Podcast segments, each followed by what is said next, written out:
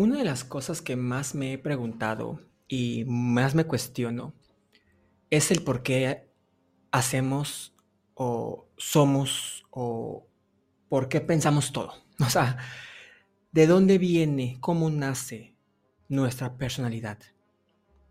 Nuestros gustos, nuestras pasiones, lo que nos gusta, lo que no nos gusta. ¿Cómo se define? Más allá de una respuesta neurológica o, o este, antropológica o de relaciones, más que nada me interesa saber el, el origen del porqué de, de nuestras acciones y de, nuestros, de nuestra identidad. Principalmente me lo pregunto por un cuestionamiento personal que obviamente me tiene pues siempre pensando y siempre analizando. ¿Por qué hago lo que hago? ¿Por qué me gusta lo que me gusta? Para los que no me conocen, eh, yo soy gestor de proyectos, ¿ok? Ese es el título honorario que tengo. Realmente a lo que me dedico se podría decir que soy gestor de proyectos en, innovación abierta. Suena más confuso, ya sé, pero es más específico y realmente me ayuda a mí a poder dar a entender qué es lo que hago. Porque puede abarcar muchísimo. Desde un proyecto pequeño, eh, como lo puede llegar a ser eh, un taller, una, eh, una conferencia o un proceso de aprendizaje, hasta un megaproyecto como lo puede ser la eh, diseño, implementación, ejecución, producción y, dirección de una convocatoria de impacto no solamente nacional, sino internacional. Y bueno, pueden ser muchísimas cosas entre esas dos. A mí me gusta decir que me gusta que me identifiquen de manera y que la gente diga, Diego es el que hace que las cosas pasen. Es como que mi manera favorita de ser identificado, como me gustaría que todo el mundo me, me, conozca. Que soy el que hace que las cosas pasen. Ahora, todo eso tiene un porqué. Todo esto tiene una razón. No es nada más eh, decir, ay, me gustó y ya. No, de verdad fui procesando mucha esta información Pasaron muchos años para que me, diera cuenta. Y en retrospectiva me doy cuenta que todo se remonta a prácticamente el año 2001. ¿Por qué el 2001? Y bueno, antes de...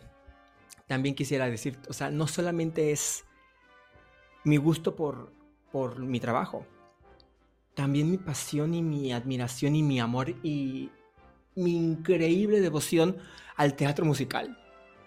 Aunque no lo crean, estas dos partes de mi vida, el teatro musical, el, amor por el teatro musical y el amor por mi trabajo en la gestión de proyectos de innovación, tienen que ver más de lo que creen, muchísimo. Y es este hasta gracioso e irónico y bastante peculiar. Porque justamente me di cuenta que yo no me estaba permitiendo eh, me estaba sesgando a mí mismo, me explico, al momento de tratar de evaluar y comprender toda esta parte, de dónde viene todo este asunto. Ahora, ¿por qué 2001? ¿Por qué? Por lo tanto, eh, no sé si hay otra razón, pero hasta el día de hoy, esta es la más, eh, pues, este, antigua, ¿ok? Así que por tanto, debe ser la primera. En 2001 yo tenía 7, 8 años. 9, si no me equivoco. Dios mío, 2001. Hace 22 años. Qué horrible se siente decir eso. Eh, en el 2021, mis padres me metieron a un curso de verano eh, en el TEC de Monterrey. Yo tenía 9 años, 8 años, si no me equivoco. Este, y pues bueno, me metieron en este curso de verano porque estaba cerca de la casa, pues este, era el campus, estaba cualquier cosa, y pues había muchas actividades muy padres. Una de esas actividades era la clase de teatro, que era de mis favoritas. Me, me, pregunto por qué. En esta clase, el profesor nos puso un video de una escena de un musical, del musical de Sunitot. La escena era justamente el cuarteto de Joanna, donde Sweeney le canta a su hija perdida eh, y se resigna que ya no lo volverá a ver, mientras a sus clientes y su socia pues hace lo que tiene que hacer con los restos. Spoiler. Se los come. Pero bueno. Como yo no entendía muy bien el inglés y la verdad pues estaba viendo yo, era la primera vez que veía un musical de Broadway en, video, aunque la grabación fue de la versión de 1981 con Angela Lansbury y George Hare, pues era un video bastante, um, vamos a llamarlo red, este, vintage, ¿sí? Al terminar el musical, algo, bueno, este, este video que nos puso el profesor, algo me, me cautivó. Y le pregunté al profesor, ¿qué, ¿de qué se trató el video? O sea, ¿qué nos puso? ¿Qué, qué, acabo de ver? Y con toda la tranquilidad y la paciencia del mundo, me dice, es un musical donde matan gente, la hacen país y se la comen. En ese momento me quedé en shock. Dije, ¿cómo? ¿Cómo? O sea, o sea, yo vi, yo vi el video donde el, el barreo les degollaba, pero obviamente yo decía, pues no lo está matando. O sea, no creo que eso lo permita, no creo que eso sea bien visto. O sea, pues no, pues no captaba mi, mi, mi percepción del mundo en ese momento, no hacía congruencia con lo que acaba de ver. Y cuando me lo contestó y me lo confirmó, fue así como que, bueno, pues qué mal que hagan eso. Y, y, pues mi, mi, mi, idea como joven, como buen católico, como niño bueno, era de que poner algo así en escena representaba, pues ahora sí, lo que hoy llamamos como cancelación, ¿no? O sea, no se iba a permitir. Y todavía va, más mi sorpresa cuando me dice que no, al contrario, es uno de los musicales más impactantes, innovadores, fascinantes y famosos del mundo. Que ese musical se, se convirtió en, una, en un hito de lo que es ser un musical de Broadway. Ese momento algo sonó en mí. Algo se rompió. Fue algo de como que... Como un musical donde matan gente, la cocinan, se la comen, tiene una escena lúgubre, tétrica, eh, da miedo, para simple vista, eh, el término este, eh, simplistas te, te, temoriza el concepto y, la, la, puesta en escena. ¿Cómo algo así se volvió tan grande y tan famoso? Yo en ese momento no lo comprendía, no sabía muy bien lo que yo estaba entendiendo, lo que estaba interpretando.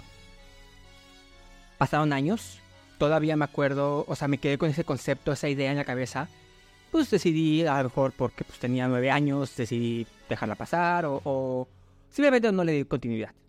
Años después, cuando ya logro un poquito más de independencia sobre mis decisiones y, y pues tengo acceso a internet, me pongo a investigar y me acuerdo que pues haga mente de eso, pero no me acordaba cómo se llama el musical. Para ese año, 2007, eh, Tim Burton anuncia que va a ser la adaptación con Johnny Depp sobre ese musical. Ese momento dije, ese es el musical que vi. Eso. De, no, me acordaba cómo se llamaba, la verdad, lo había perdido por años. Y lo volví a ver.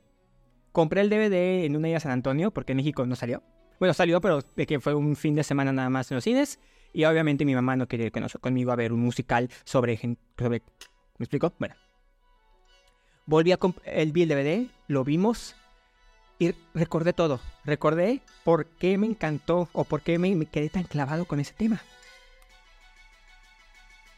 No podía concebir yo el hecho de que algo hiciera un cambio, un impacto, una disrupción de manera positiva rompiendo las reglas.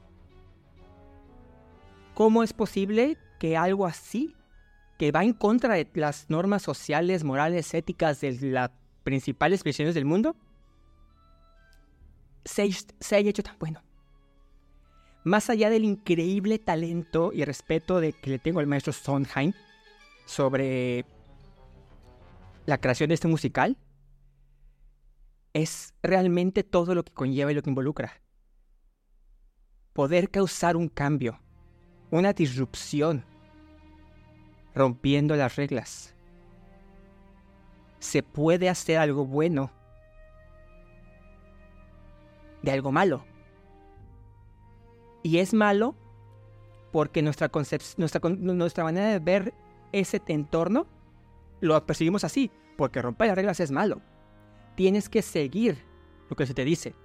Tienes que obedecer lo que se dice. ¿Por qué? Porque así nos educaron.